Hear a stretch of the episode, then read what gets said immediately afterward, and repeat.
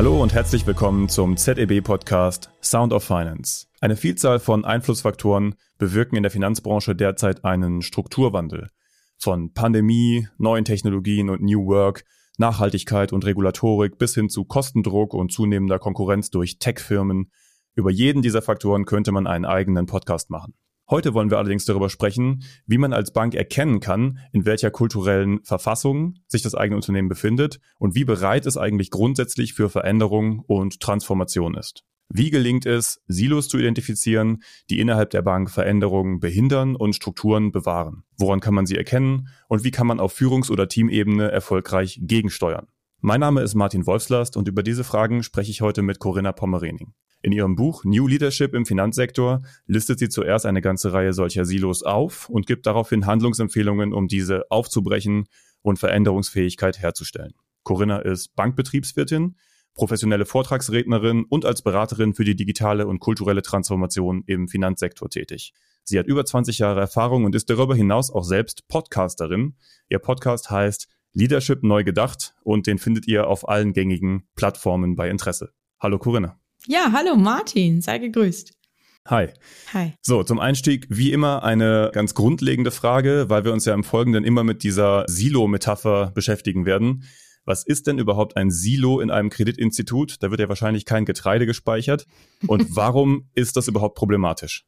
Ja, also problematisch ist es deshalb, weil einfach Abteilungen oder auch äh, bestimmte Elemente einer Organisation voneinander getrennt sind. Sie sind isoliert. Ähm, und da steckt eigentlich die Problematik an sich schon drin, dass entweder Abteilungen sich abschotten. Wir kennen das vielleicht so unter diesem Aspekt Ressortdenken oder wir kennen das auch unter diesem Aspekt Wissen ist Macht. Ähm, man, man schottet Wissen ab und äh, ja, immer dann, wenn ich versuche, irgendwie Vernetzung zu vermeiden, sondern eher wirklich autark zu agieren, für mich als Abteilung oder für mich als Individuum, als Einzelperson, dann sprechen wir von Silos. Also das können, wie eben geschildert, so unterschiedliche Elemente einer Organisation sein. Und genau da muss man ansetzen. Also maximale Vernetzung, maximale Offenheit. Äh, wir sprechen in diesen Zeiten über Kollaboration und das kann ja nur funktionieren und gelingen, wenn ich solche Barrieren wie solche abschottenden Silos einfach aufbreche. Alles klar. Und in deinem Buch, das ich gerade im Intro zitiert habe, zählst du insgesamt jetzt zehn solcher Silos auf. Das würde natürlich ein bisschen den Rahmen der Episode sprengen, wenn wir, sprengen, wenn wir die jetzt alle durchgehen. Aber ich würde gerne mal so anhand von ein, zwei Beispielen dieses Vorgehen durchsprechen, so diese Status Quo-Analyse und was man dann machen kann. Du bist gerade schon drauf eingegangen, dann nehmen wir das direkt auch als Beispiel, diese Abteilungs- und Projektsilos. Ja. Was ist damit gemeint? Du hast es gerade schon so ein bisschen angedeutet. Vielleicht kannst du noch mal ein Beispiel dafür bringen. Ja, gerne. Ähm, ja, ich hatte eben schon das Stichwort Ressortdenken auch genannt. In der Vergangenheit war es tatsächlich so, dass man sehr abteilungsbezogen gearbeitet hat, ähm, dass nicht übergreifend im Sinne der gesamten Organisation agiert wurde, sondern wirklich eher fokussiert auf die einzelne Abteilung, auf die einzelne Einzelziele beispielsweise und jetzt geht es darum, halt genau anzusetzen, wo können wir einfach uns abteilungsübergreifend betätigen? Wie können wir übergreifend miteinander arbeiten? Und ja, da muss man einfach genau schauen, warum gibt es denn möglicherweise eine Abschottung über Abteilungen oder über Projekte? Also nicht selten kommt es ja vor, dass gerade in Projektarbeiten äh, genau das nicht passiert. Denn eine Vernetzung ist eigentlich zwingend notwendig, um einfach äh, bestmögliche Projektergebnisse zu erzielen. Aber dann merkt man doch, dass irgendwie die, die Einzelprojektgruppen für sich arbeiten, ähm, für sich vielleicht auch Perspektiven weiterentwickeln, aber das halt wirklich für sich abgeschottet. Und ja, da wäre es natürlich einfach von zentraler Bedeutung, dass man hier eine völlig andere Handlungsmaxime ausruft, nämlich äh, ja ansetzt, versucht doch die Projekte beispielsweise wirklich zur Vernetzung, dass Arbeitsergebnisse abgestimmt sind, dass man Wissen dezentralisiert, dass man eine verteilte Intelligenz dann auch erzeugt über solche geteilten Ergebnisse beispielsweise. Also von daher, es kann über abgeschottete Abteilungen sichtbar werden, so ein ausgeprägtes Silo oder halt auch über Projektarbeiten. Und sicherlich müssen Projekte ein Stück weit auch für sich erstmal im, im Einzelmodus arbeiten, aber irgendwann geht es ja immer in eine Phase, wo man auch ganzheitlich und übergreifend denken muss. Und genau da muss man einfach schauen, wie steht es um die Vernetzung. Angenommen, ich bin jetzt Entscheider in einer Bank oder Führungskraft oder was auch immer und ich höre mir das jetzt gerade an und stelle mir jetzt die Frage, ist das bei mir ein Problem oder ist das bei mir in einem Ausmaß vorhanden, dass es ein Problem werden könnte? Jetzt ist es ja im Buch immer so angelegt in der Struktur, dass man so Fragen an die Hand bekommt, die man sich stellen kann, um halt zu identifizieren, besteht denn jetzt in meinem Kreditinstitut unter Umständen so ein Abteilungs- und Projektsilo? Was müsste ich mir jetzt für eine Frage stellen, wenn ich jetzt ein Entscheider in einer Bank bin und das wissen will? Ja, genau, da ähm, einfach jetzt ansetzen, dass man schaut, okay, wir sprechen jetzt über Silos in Abteilungen und in Projekten, dass man einfach mal beleuchtet, wie steht es denn beispielsweise um unsere Kommunikation, um unsere Kommunikationsflüsse, wie steht es um unser Thema Wissensteilung, Neudeutsch Wissenssharing? Haben wir da einfach Konzepte und auch Prozesse, die entweder im, im negativen Sinne ja solche Silos dann unterstützen, die vielleicht noch bestärken, oder im positiven Sinne haben wir schon viel dafür getan, dass wir genau solche Kommunikationssilos oder Hierarchiesilos, die vielleicht dann auch ähm, an solcher Stelle wirken, dass die entsprechend aufgebrochen werden. Also, dass man einfach genau dahin schaut. Ich beschreibe ja dann auch immer so verschiedene Silo-Facetten, dass man sich diese Einzelaspekte ähm, ja wirklich analysiert und auch nicht nur eine, eine alleine, sondern auch aus unterschiedlichen Perspektiven. Das ist natürlich dann ganz hilfreich. Und dass man schaut, also die Strukturen oder Prozesse, wie jetzt beispielsweise so Projektergebnisse dann auch aufbereitet und in der weiteren Kommunikation geteilt werden. Unterstützt das jetzt wirklich die, das verteilte Wissen, dezentrales Wissen oder ist es eher doch so, dass es ein Stück weit dann auch torpediert? Also hm. das ist jetzt beispielsweise dafür ja exemplarisch.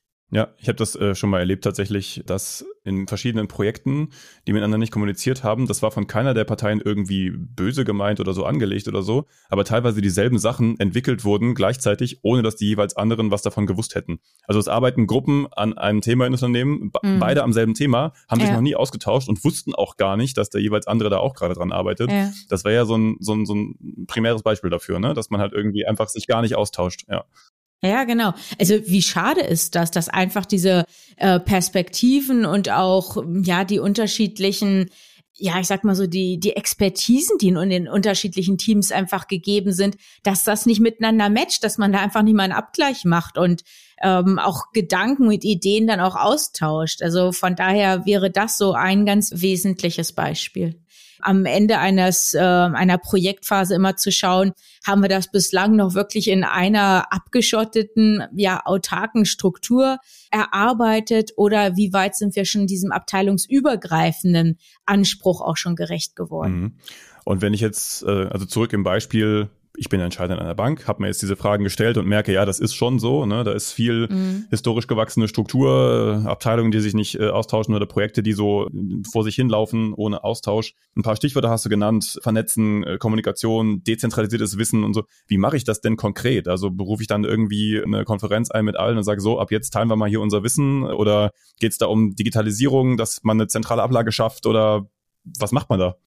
Naja, also das erste ist tatsächlich, dass das Ganze mit einer bestimmten Haltung beginnt. Wir sprechen ja so gern auch von dem, dem Mindset äh, des kollaborativen Miteinanders und das braucht tatsächlich jeder. Also nicht nur eine Führungskraft, sondern auch alle Mitarbeitenden müssen dieses Bewusstsein einfach haben, dass wir ja Information, dass wir Wissen, ja Information eigentlich teilen müssen und immer dann, wenn es auch um neues Lernen beispielsweise geht, dass man sich auch immer die Frage stellt, habe ich das, was ich mir jetzt neu angeeignet habe oder das, was wir erarbeitet haben, habe ich das auch so im Unternehmen, in der Organisation jetzt auch abgespeichert oder anderen zur Verfügung gestellt, dass wir insgesamt davon profitieren. Nicht nur ich als Einzelperson, sondern wir als Organisation. das ist, glaube ich, ähm, so eine Kernfrage oder eine Kernhaltung, so will ich es ähm, einfach mal bezeichnen. Diese Bereitschaft und auch eine Sensibilität dafür, dass ich entsprechend ähm, ja ein Teil des Ganzen bin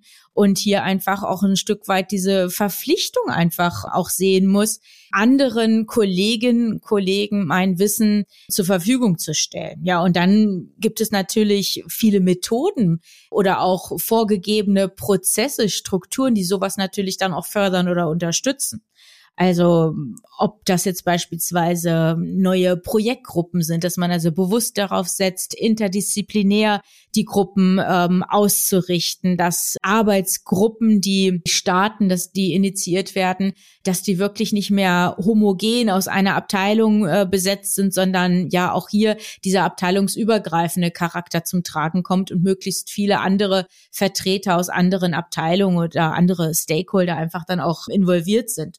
Also ich glaube, damit geht's schon dann los und dann sind es natürlich auch unterstützende Maßnahmen, die natürlich so eine Vernetzung in einem Unternehmen dann einfach unterstützen, dass man einfach sagt, wir wir üben das auch so im Alltag, dass Vernetzung sich als ja normal und gewöhnlich anfühlt, dass das nichts Besonderes mehr ist, sondern einfach zu der gemeinsamen Arbeit, zu diesem kollaborativen Miteinander einfach dazugehört. Hast du ja gerade eingangs gesagt, das Mindset ist wichtig und dass man da reinkommen muss. Verstehe ich auch sofort, warum das so ist. Ähm, kommt denn da oft zu dem Problem, also in der, in der Ausgangssituation ist das Mindset dann ja wahrscheinlich häufig eben noch nicht da, sondern das muss ja erstmal aufgebaut werden, dass man da auf Widerstände trifft, weil beispielsweise jetzt jemand sagt, nö, also wir sind in unserer Abteilung, da haben wir das hergestellt, das brauche ich jetzt nicht teilen. Ne? Wenn jemand das will, soll er halt zu uns kommen. Könnte ich mir ganz gut vorstellen, dass man da durchaus auf Widerstände trifft. Ist das ein Problem oder passiert das häufig? Naja, also wir dürfen ja die Historie nicht außer Acht lassen. Also wenn über Jahre, Jahrzehnte so gearbeitet wurde und Wissen wurde bewusst abgeschottet oder es war einfach so Usus, dass, dass Abteilungen nicht äh, übergreifend gearbeitet haben, dann ist das erstmal per se relativ schwierig, so etwas von heute auf morgen neu zu installieren oder einfach ähm, diesen Hebel umzulegen. Also von daher so etwas braucht natürlich auch Zeit. Ähm, es braucht aber auch hier ähm, eine ja, eine Führung, die das auch immer wieder bewusst macht und auch darauf hinwirkt, warum es so wichtig ist und welche Vorteile auch alle Beteiligten haben. Also wichtig ist, glaube ich, auch, dass allen bewusst wird, das ist keine Last, weil ich jetzt irgendwie hm, drei Klicks mehr in der, ich nehme jetzt mal als Beispiel Informationserfassung machen muss, sondern im Nachgang ähm, habe ich natürlich viele, viele Vorteile, weil ich auch von anderen ja, Wissensflüssen dann auch profitiere. Also ich glaube, es ist ein Geben und ein Nehmen, das muss allen deutlich werden.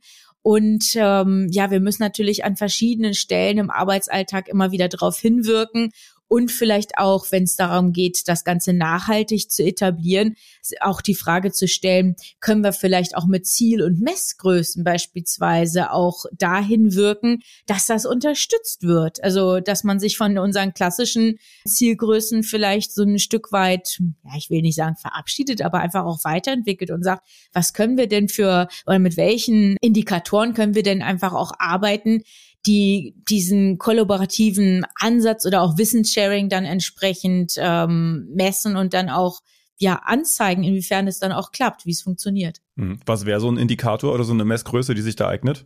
Ja, dass man zum Beispiel, also es gibt jetzt keine pauschale Antwort, aber man könnte natürlich einfach hergehen und sagen, wie oft, ähm, wie viele Tage wird sich mit anderen Abteilungen proaktiv ausgetauscht, welche Methoden werden genutzt? Ähm, gibt es freiwillige, ja, Ansätze, vielleicht Formate, die einfach auch in einer Organisation geschaffen werden, wo genau das dann auch zum Gegenstand ist. Ob das jetzt ein formeller oder ein informeller Austausch ist, aber wo man einfach dann auch erfasst, wie stark ist diese Vernetzung? Gibt ja mittlerweile auch die Möglichkeit, das ähm, technisch zu erfassen, dass abgebildet wird, wie sind so Vernetzungsstrukturen in Organisationen? Also wie ist der Austausch tatsächlich auch digital? Wie gut ist dieser übergreifende Charakter oder der übergreifende Ansatz. Also gibt es viele Möglichkeiten, kommt immer darauf an, wie weit dann tatsächlich auch eine Organisation schon ist und was sie dann von diesen Instrumenten oder auch Tools dann auch schon nutzt.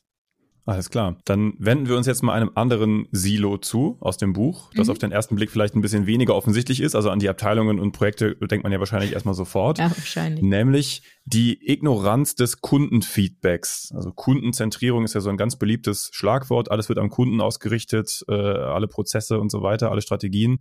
Wo ist dann das Problem mit der Ignoranz des Kundenfeedbacks? Dass ich gar kein Feedback erhebe oder dass ich das zwar mache, aber daraus nicht die richtigen Schlüsse ziehe, mich das vielleicht nicht traue. Erzähl mal ein bisschen, was da das Problem ist. Ja, ja. Also ich glaube, das werdet ihr wahrscheinlich auch wahrgenommen haben. In den letzten Jahren ist es ja schon Mode geworden, wirklich auch den Fokus auf Kundenfeedback und Kundenzentrierung zu legen. Ob das aus Marketinggründen passiert, weil es ja einfach en vogue ist oder weil es beispielsweise das agile Arbeiten auch erfordert, das ja auch ein zentrales Element, ähm, die Kundenzentrierung, kundenzentriertes Arbeiten, den Kunden in den Mittelpunkt zu stellen. Ich glaube, das kennen wir alles. Nur die Frage ist, inwiefern löst es sich dann auch tatsächlich von so einer Worthülse oder von einem Lippenbekenntnis und wird dann auch zu einer ehrlichen, ja, zu einem ehrlichen Kundenfeedback oder zu einer authentischen Kundenzentrierung. Und ich glaube, da gibt es tatsächlich ja, sowohl die, die einen, die es wirklich schon gut machen, die schon da auch ihre Lernkurven in den letzten Jahren ähm, vollzogen haben. Aber ich denke, es gibt auch noch einige Organisationen, die es ein Stück weit zum Selbstzweck machen, wie gerade so genannt. Ja, weil es gerade angesagt ist, machen wir jetzt auch mal eine Kundenbefragung. Ich formuliere das jetzt mal so salopp. Aber man sieht es immer dann, wenn man auch sich den ganzen Prozess anschaut. Also was passiert denn um die äh, Befragung herum? Das können natürlich vor allem die internen äh, Beteiligten dann auch erkennen. Nehmen wir es wirklich ernst? Verändern wir unsere Prozesse oder Strukturen?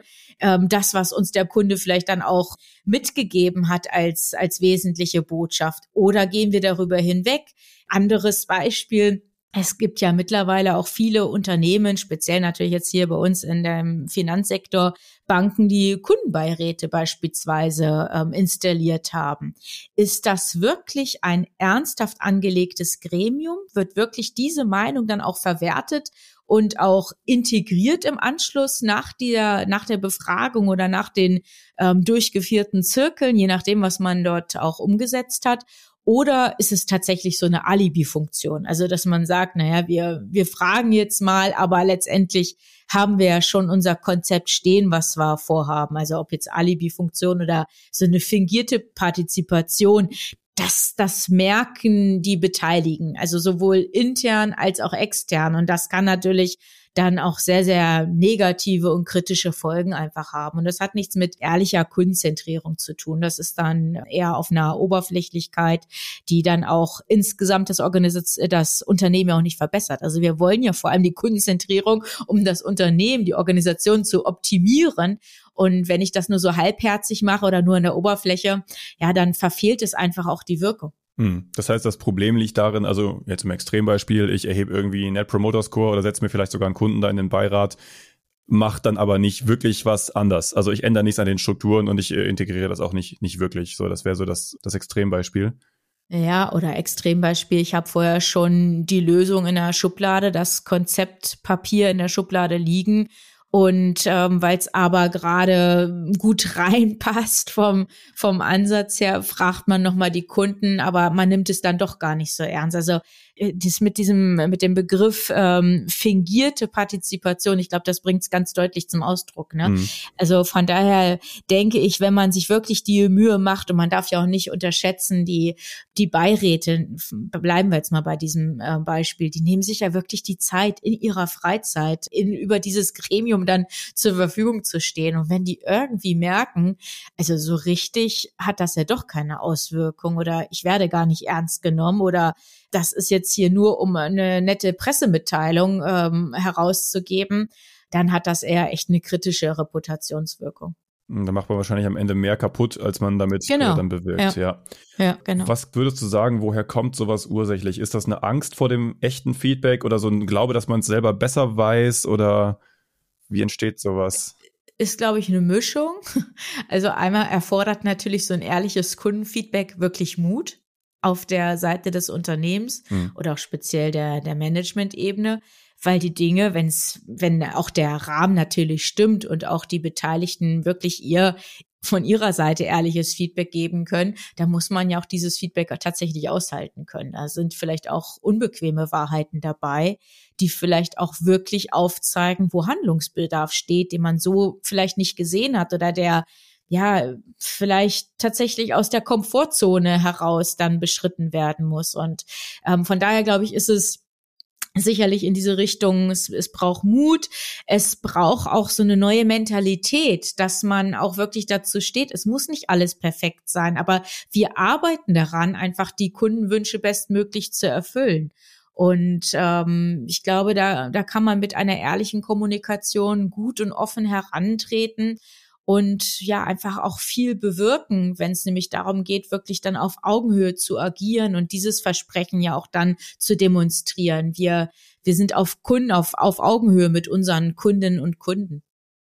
Und das wäre dann wahrscheinlich ähm, auch eine der Gegenmaßnahmen. Ne? Also es wäre die, dieselbe Frage, genau wie eben im Beispiel ich stelle jetzt fest, ja, das ist schon ein Problem. Ne? Wir erheben zwar so ein bisschen, aber es, es findet nicht so wirklich den Weg in die Strukturen dann rein. Angenommen, ich stelle das fest, mhm. was kann ich tun? Das wäre dann wahrscheinlich genau das, wie du es gerade beschrieben hast. Ne? Also was soll ich dann machen? Ja, ja, ich denke, wir sind auch insgesamt im Finanzsektor noch viel zurückhaltend, was das Thema Feedback betrifft. Feedback und Fehlerkultur. Da haben uns andere Branchen einiges voraus. Denken wir mal an die Hotelbranche, ähm, Automobilbranche. Kein Kauf im Internet ohne irgendeine Bewertung. Also das ist doch so bei uns im Alltag als Konsument eingezogen, hat Einzug gehalten. Und es macht uns ja, wenn, wenn der Vorgang natürlich äh, positiv ist, macht es uns nicht viel aus. Wir sind ja bereit, Feedback zu geben. Aber es muss ja erstmal überhaupt gestellt werden. Also die, ne, die Fragen müssen ja überhaupt kommen. Und da glaube ich, sind die wenigsten Banken ähm, oder Unternehmen der, des Finanzsektors wirklich schon so weit, dass sie ja im Grunde all ihre Prozesse genau darauf ausgerichtet haben. Und das eine sind ja auch die externen Kunden, das andere sind ja auch interne Kunden. Also auch hier kann man ja wirklich auch mal darauf setzen, wie gut ist denn das Feedback von unseren internen Kunden. Also auch hier einfach eine ganz andere Feedback, eine ganzheitliche Feedback-Kultur dann auch ähm, einziehen lassen. Mhm. Ähm, jetzt haben wir zwei Silos so ein bisschen besprochen. Gibt es eins von den zehn, die du in deinem Buch beschreibst, wo du sagen würdest, das finde ich entweder besonders bedeutend oder aber das, das wird gerne übersehen, das hat eigentlich niemand auf dem Schirm, irgendwas, was noch den Weg in diese Episode reinfinden muss. Ja, also erstmal sind natürlich alle zehn Silos wichtig. Selbstverständlich sind die alle wichtig. Einfach, einfach nachlesen. An die Hörer einfach nachlesen, einfach im Buch nachlesen. Nein, aber ähm, ich denke, welches Silo oder welche ähm, welches Element tatsächlich zu kurz kommt, wenn wir über diese Transformationsprozesse aussprechen. Das ist das Silo Mitarbeiterauswahl nach Schema F. Mhm. Also wir wissen ja um die Bedeutung des Themas Fachkräftemangel, Recruiting-Probleme. Das ist alles, glaube ich, total aktuell und jedem ist die Relevanz ähm, deutlich geworden, vor allem jetzt in diesem Jahr 2022.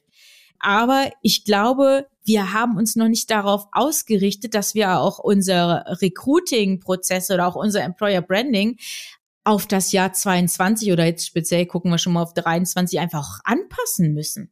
Also wir können nicht mehr so unsere ähm, Recruiting-Prozesse, die gesamten HR-Prozesse in diesem Bereich so durchführen, wie wir es vor zehn Jahren noch gemacht haben. Und da reicht es auch nicht, Anzeigenbilder auszutauschen oder ähm, jetzt beispielsweise mit einem Unternehmensprofil bei TikTok zu sein. Also klar, das, das können Puzzleteile sein, aber ich glaube, wir müssen es hier einfach auch auf eine andere Ebene bringen und müssen einfach schauen, ähm, wie sieht denn der Skillshift aus im Finanzsektor? Was brauchen wir für neue, wir sprechen ja von Future Skills, ne? Was, was sind einfach die neuen Kompetenzen, die notwendig sind? Was haben wir neue, für neue Jobs einfach, für neue Profile?